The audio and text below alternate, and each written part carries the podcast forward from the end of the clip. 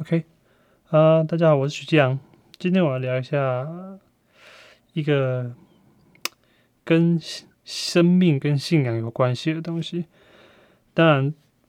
呃，没有那么没有那么深呐。就是说我只想聊一下，说在我的对小孩子的一些教育理念里面，这个生命跟这个信仰东西，我还是要把它列入为其中一个很重要、很重要的一个。呃嗯，方向，但是这个标题太广也太深了，所以从信仰下手的话，我觉得会比较简单一点。那杰恰现在十岁，那有小孩子可能都很清楚，说他们目前来说真是太会问了，就是他们会问到说，我一定要找一些资料来跟他讲说解释某些事情，但是。我也不可能说现在每个事情、每个东西我都懂，所以我更期待的是说，他问了我一些我根本就不会思考过的问题，然后对我觉得大对大部分人来说，这都不算是一个问题，就是他可能是一个 question 或是一个 is problem，然后在跟他讲解或是聊的过程中啊，我真的觉得自己的论述能力真的是有待加强，因为我不呃，你不能直接的用本能。去说出你脑中的答案，这个这个对四岁的的的小朋友来说，其实他蛮不好理解的。比如说，你解释一个物理现象，当然我也不是非要逼的把自己逼到一定要讲出一个完美的答案，但是我把握两个重点，就是先让他思考原因是什么，先让他思考原因是什么，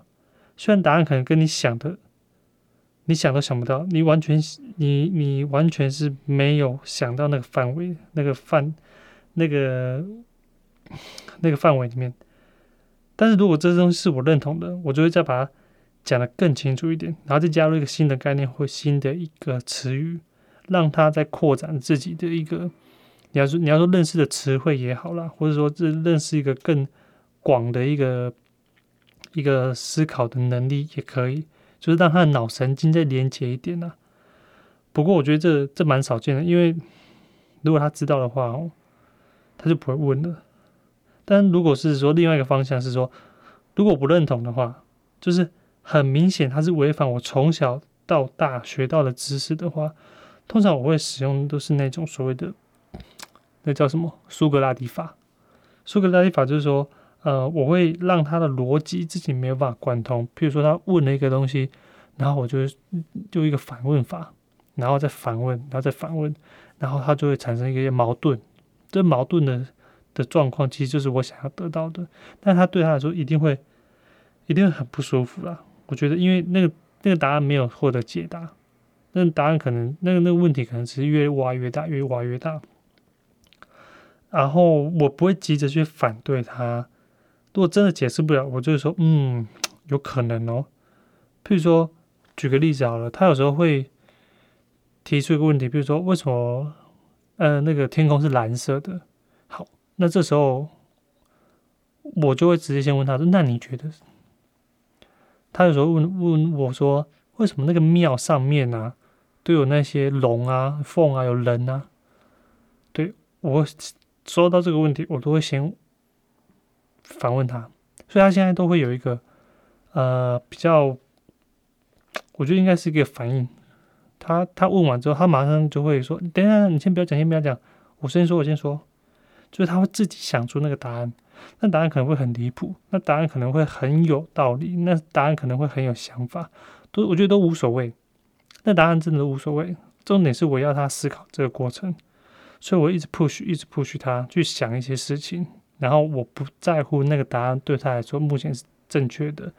重要的，或是对我来说，我觉得那个都无所谓。因为我觉得他如果已经提出了一个问题，就表示说他心里有一把火，那个火叫做呃呃探探索之火，他已经慢慢在烧了。所以你你你要做的事情不是说不是把它灭掉，给他一个答案，我觉得就是把它灭掉。但我觉得你可以。呃，再加柴火，再问多一点问题，再让他继续烧，烧越烧越大，越烧越大。我有时候把自己当成是一个火箭的制造者啊，就说在教育的过程中，好像在造一台火箭，你要确认火箭发射之前很多的事情，但是你没有办法把把火箭里面的问题都解决掉，最多你只能给他一些工具，发生哪些问题，他就要自己下判断去做处理。再就是说，呃，你的基地台有没有够扎实，有没有够稳健？所以你要确保在发射之前，我说的这个发射就是这个火箭机就是小朋友了，就是时间到了它就得发射出去了。在发射之前，你不要出什么太大的状况。所以等到时间到他，自己发射出去之后，这发射的过程就好像青春期的时候，青春期的时候，就是人生很重要的一个阶段，也可能是父母教育过程中很，我觉得是很难熬的一个阶段了，就是。我觉得我现在这样子算还好，就是四岁还好，两岁多应该比较困难。像怡宝他现在两岁多，我就觉得哦超烦，就是讲也讲不听，然后听都听得懂，但是他就就是没有办法好好的去表达他的意思。但我只要给他时间，但是有时候真的就是两个人就是嘎这会，现在受不了。好。这等到这个火箭上外太空之后，方向跟动力都是他必须要自己决定跟负责的。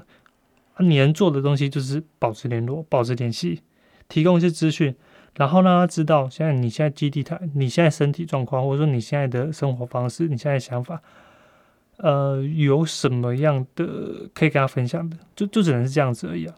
你剩下的都是他自己决定的。那火箭上的一个工具，其实。就是我们今天要讲的，就是信仰。所以，呃，我自己本身的信仰其实就是很简单，就是台湾的很民俗的，就是附近有庙，就是附近的庙拜，然后或者是说会，呃，就是跟着家里的人一起去拜，就很简单了。其实就很简单，我觉得大部分人应该都是这样子。所以。我觉得要探讨这个的话，对我来说，诶，我需要在一个更多、更广的一个元素去了解，说到底信仰是怎么一回事。不然，其实我很容易就被自己的主观所控制，就是诶，这小时候就这样拜啊，就烧金子啊，也不知道在拜什么。所以我特地找了一个朋友来聊聊信仰这个东西。那。这个朋友其实我我有录他，我有录跟他的对话了，但是因为他因为信仰的问题，所以他觉得他没有办法代表教会或者代表他那个团体发出任何的的一些代表他们代言，不能没办法做他们代言的，所以所以他们他的他我跟他的对话就保留下来，然后我自己把它呃转述出来。那我的朋友叫 Jump Jump Jump Jump。他就大声哦。我朋友叫 John，然后他是我，我觉得应该是我从小到大玩到大的朋友之一，而且算很聊得来的。因为国小一年级我们都同班，然后国中、高中到大学，大学大学没有啦，就是国中同班，高中同班，哎，没有。一点点同班，就是同班一年还是半年，我忘记了。然后后来就是同校了，就分班嘛。然后我后来就得知他进入那个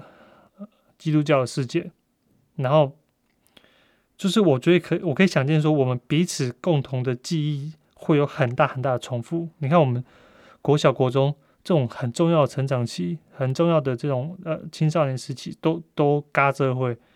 所以。你就比如说看漫画啊、玩游戏啊、看书啊、玩音乐啊，我我跟我还跟他组团，就是高中的时候我跟他组团，然后国小的时候一起画漫画，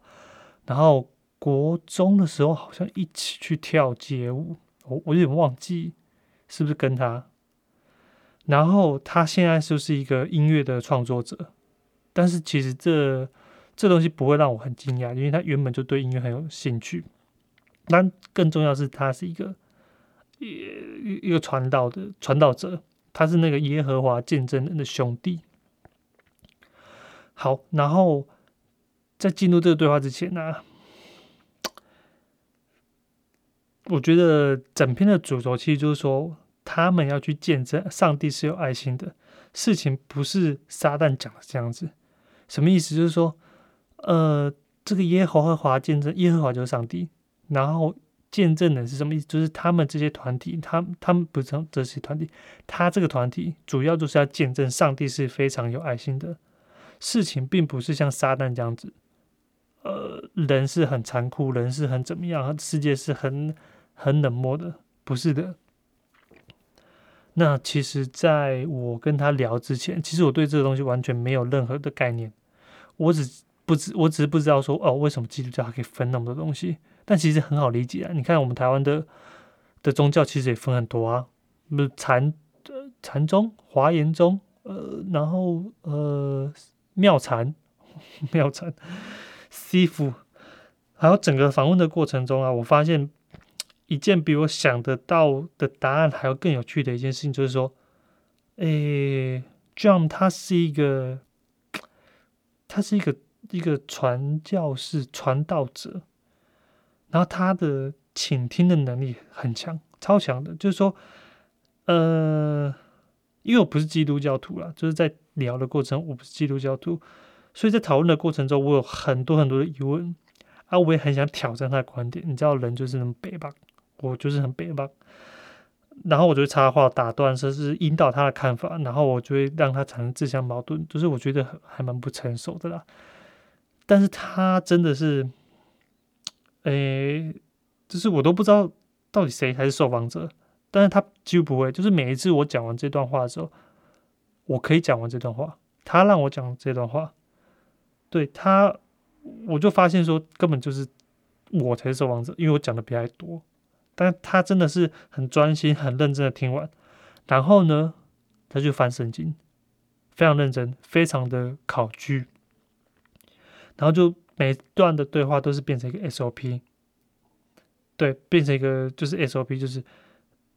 他，我先问他一个问题，然后他在讲的过程中，我打断他，然后我加入我自己的观点，然后他把它听完之后，然后他再去翻圣经，然后再来，也也不是反驳我，他是他会用圣经的里面的的经文来跟我解释说我的问题到底是呃在哪边，我的困惑到底在哪边，然后呃我不知道诶，这让我想到很多，我我之前在观看很多那种行销类别的书啊。就是说，这些行销类别的书，等最后他们都会下一个结论，就是说，倾听客户的需求才是抓住这客户的重点。我觉得他就做到很好，他做做的超好的，就是，呃，我当下是没有感觉啦，我当下因为很想就是你知道反驳他、挑战他，但是后来我自己回回来再听，然后再。想这件事情的时候，我才发现说，哦，自己真的是有被他有被他勾住，而他勾完全不是完全并不是推销的那种，他是真的很认真的把我的话给听完，然后就真的就很像，就真的很像一个呃很专业很呃那叫什么 super sales，他会去理解顾客的需求。顾客到底想要什么，而不是它是一个产品，而不是把公司或是把呃一个概念推给你，硬推给你。所以呃，当然，像我觉得，像如果是你是听你是这些客户的话，你如果听到这些话，你觉得很不想听，因为我每次接到这电话的时候，我就觉得哦，什么录音啊，然后接下来就要说一大堆，然后保险啊。他们就是自己把自己的事情做完，把自己想的事情讲完，然后就觉得哦可以交差了事。但是他们完全不知道说，我现在这个客户他到底是什么需求，他到底是什么样的背景，他到底是什么样的想法，然后我才能够去理解，或是说，呃，请听他目前的心里的一些话，心里的一些话。好，那。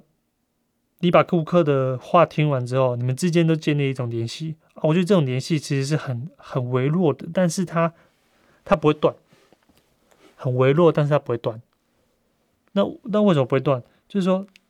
呃，他你们之间就产生一个连结了，这个连结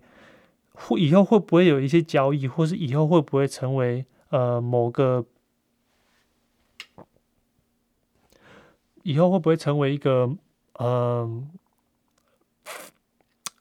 不要说交易啦，就是说会有一个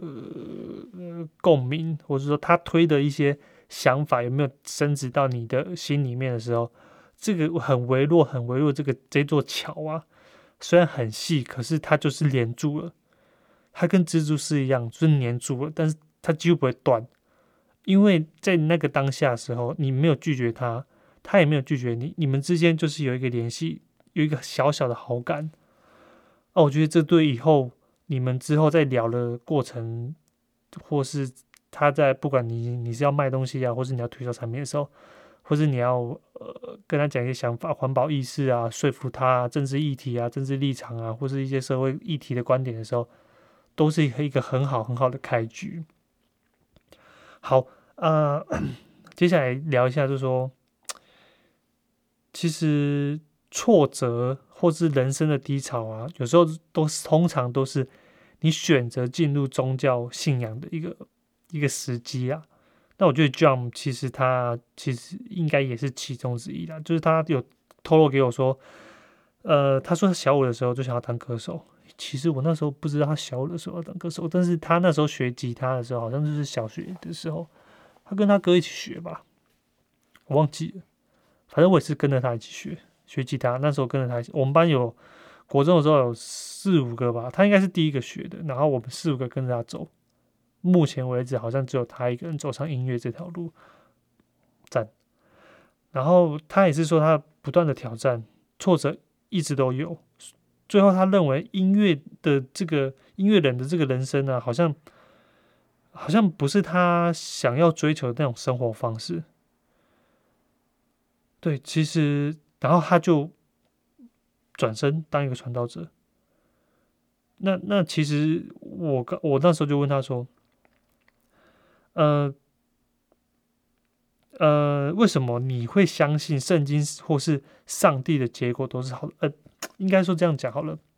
我那时候问他说，到底那时候发生什么事情？他就觉得说。因为他的前辈或是他的一些同事，呃，反正就是说，他觉得那样子的生活方式好像不是他想要的。他想要做音乐，他想要呃追求自己的一个生活方式。可是他发现他前面的那一条路并不是，并不是他想要的。就是他前面的是不前辈也好啊，其实让我想到我那时候我在拍片的时候，我以前是当那个。电影啊，拍电影电视的那种收音收音组，就是说我在室外收音组拿一个麦克风这样子的。然后我那时候也是在拍的过程中，我一直看着前辈，就是那种比你大大概三十年、二十年以上的那种前辈哦，就是很老很老的前辈。然后那时候我刚出去，刚出道吧，二十几岁，然后就看着他。然后他看着我，然后我们两个很开心的在那边吃便当，但是在路边，然后太阳超大，很热，吃不下。然后我们坐在那种大马路口，然后我那时候想一个问题：二十年后，我是不是也会跟他一样坐在那里？当然，他我绝对不是他，啊，他也不是我。所以，我们以后各自的人生会发生什么事情都不知道。但是我有没有机会，还是跟他会变得跟他一样？就是那一阵子，那个、那个、那个瞬间，其实我会想一个问题：说，我二十年之后还是要继续做这个事情吗？我有没有这么热爱这件事情？热爱到我就是一定要做二十年？所以后来我就，呃，让自己思考一下，我就去澳洲。打工，然后让自己思考一下。那这后来的事情，我觉得我之后还可以继续再讲。然后呢，他其实就跟我有同样的想法，所以那时候他就想了一个问题，是说，呃，如果是这样子的话，我要继续做这个吗？我要继续做这个吗？所以他就开始说，嗯，呃，其实他在高中的时候，他就接触到了。就接触到了基督教，就是他有一个同学，我也认识，然后没有很熟，但是跟他好像比较好。就是说他呃有接触，然后国中呃高中，然后大学，大学他有继续在念圣经，只是他没有真正受尽成为一个呃传道者，应该是这样讲啦。我我我其实不太知道那个名词要怎么讲，就是他真的是入会入教，就是当一个真正的一个信徒，对信徒。好，呃，然后那时候，呃，那那时候他就跟我说，因为他还想要靠自己的实力去拼看看，他他几乎他说他几乎已经相信圣经里面讲的东西几乎都是真的，他也会做很多功课，他也认为这个东西对他来说真的是好的，可是他还是不甘心，他还是觉得说，那我是不是还可以试试看？那当然，这整个八，他说他这八八年的过程，其实会。呃，很很，就是挫折感很大了。对，那最后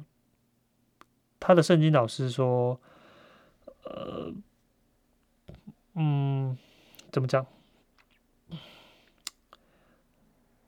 他后来觉得说，因为相信圣经或上帝，结果都会是好的。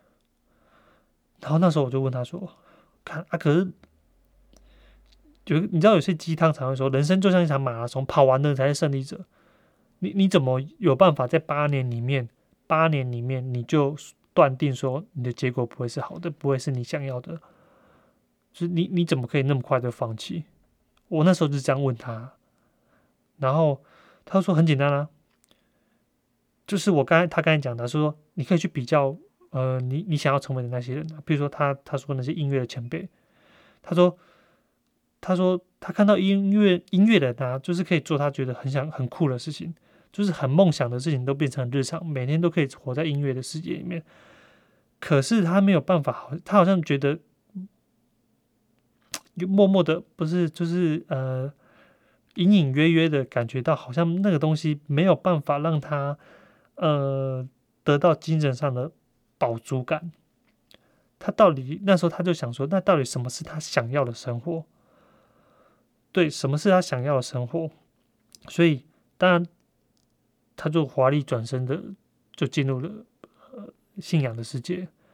所以，当然他不是一下子就受尽了，就是说他一直一直很质疑啊，对自由的渴望啊，嗯，就我刚才讲八年嘛。所以，嗯。他他常他说他说一句话，就是说，呃，他说自自我质疑其实是是蛮好解释的，就是说，一般现在不太相信圣经，或是不认为圣经就是一条一条大道的人呢，他其实就是一个很明显很明显的例子，就是他明明就有接触了，可是他还是不相信，或是他不完全相信，或是他不认为圣经目前就是他的一条。人生的的的方向的话，他就是一个很明显的例子。所以，作为一个人，其实是很有自由的渴望的啦。然后，嗯，他说，圣经可以让你有好的结果，但是该做跟不该做的事情也讲得非常清楚。圣经里面讲的很清楚，就是讲的很具体的。但如果不具体的话，其实就会有圣经老师来帮你做讲解，他就是那个圣经老师。但是人的自由意志，他这里提到了自由意志，自由意志会让你选择。这这里我其实有点不太懂了。然后，如果你比较有圣经的智慧的话，你就可以不用走我这条冤枉路。他是说，就是如果你一开始就学圣经，或者说你一开始就相信圣经的话，这些东西都是可以不用走的。但是我觉得。我觉得这个，这个就 怎么讲？就回到一开始我讲的，人如果没有遇到挫折，或是遇到人生的低谷的话，你怎么想寻求这些东西？我前几天在听百灵果的那个一个访问，那个访问那个唐唐国师，他讲了一句话，我觉得真的超赞的。在他讲这句话之前，我超不认同他的，就是他。对于星座啊，还是对于就是命盘什么东西，我觉得呃，虽然我自己的丈母娘是命理师，呃，姓名学老师，但是我还是觉得，你如果不没办法说服人的话，你拿这些头衔其实是是没有用的。他讲了一句话，呃，他是说，对于那些不相信的人，或是不相信星座、不相信命盘的人啊，他真心的认为他们超幸运的。他们因为不用面对大自然或是人生的一些考验跟挫折，或者是说他们不认为那些挫折，所以他们可以安然的用自己的心态去面对这些事情，不用另外再寻求其他的慰藉，比如说宗教，譬如说信仰，譬如说其他的物质欲望什么之类的，不用。他觉得这些人很幸运，不就是不相信这些命盘或是信仰的人，我就觉得，哎，讲的超有道理的，真的很有道理，呃，所以我才会把它记下来。对，好，讲了那么多哦，其实接下来还是要讲我自己的一个一个观点啦，就是说，呃，小朋友大概从三岁左右，他们会开始幻想自己是世界的英雄。钢铁人啊，什么，反正有的没有的东西，超级英雄之类的，随便，他会拯，他会想要拯救世界，然后想会成为一个注目的焦点，为的就是要建立对所有人的连接，所以他们会对自己开始有点期待，大脑会有很多的想法，然后慢慢从不切实际，比如说从漫画中的主角啊，变成那种中二生物，然后到符合社会环境的设定。什么是符合社会环境的设定？就是说，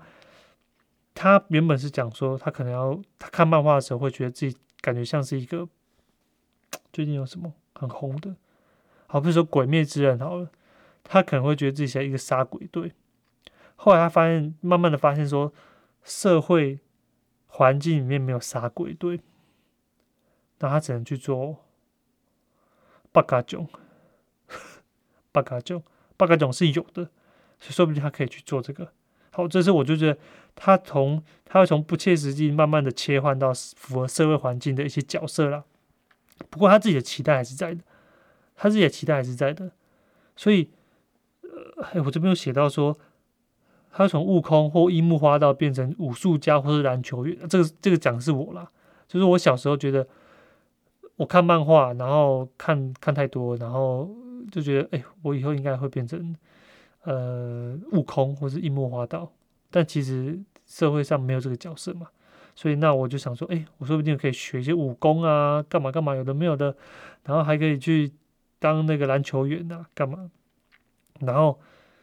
这些挫折可能就是因为不符合期待的过程，就这些挫折是一个不符合期待的过程，然后还会看到别人做就那么简单，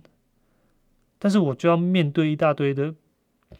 一大堆狗狗屁倒灶的事，其实我我讲的其实就是说，譬如说，呃，John 他遇到的，他想要成为音乐人，可是他还是要面对很多东西啊，譬如说人际关系的问题啊，譬如说还有那个财务关系的问题、家庭关系的问题，不是因为你不是因为你变成那个人之后，这些东西都不用面对了。然后为什么你可以看到别人就是很轻易就会年收百万呢？然后我我我就还在还在还在那边蹲，在那边录音。然后有一个东西叫做呃存活者偏误啦，存活者偏误就是说活下来的人比较容易被看到。比如说股票赚钱的比较大声，但是你赔钱的时候点不点？你你不会知道嘛？没有人会讲嘛？事业成功的讲话比较大声啊，啊跑路的人就跑路啊，你也不知道他去哪里啊，对啊就他就你也不知道他去哪里啊，所以。这样的这个冤枉路对我来说啊，就是一个修剪呃期待的过程。就是音乐人是他自我期待，可是越执着的想法，就是越没有弹性。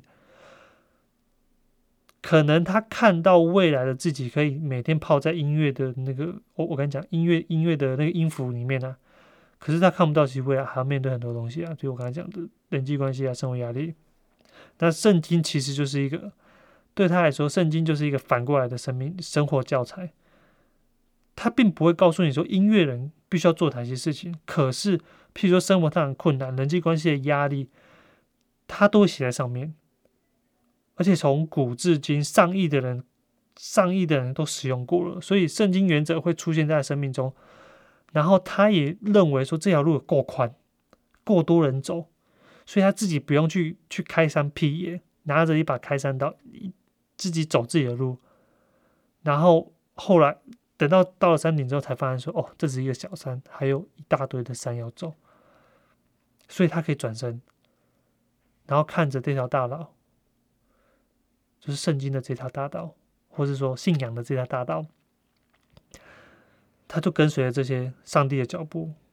上帝的步，这圣经的步骤，然后他可能就会找到人生的答案。这这个可能就是目前他所呃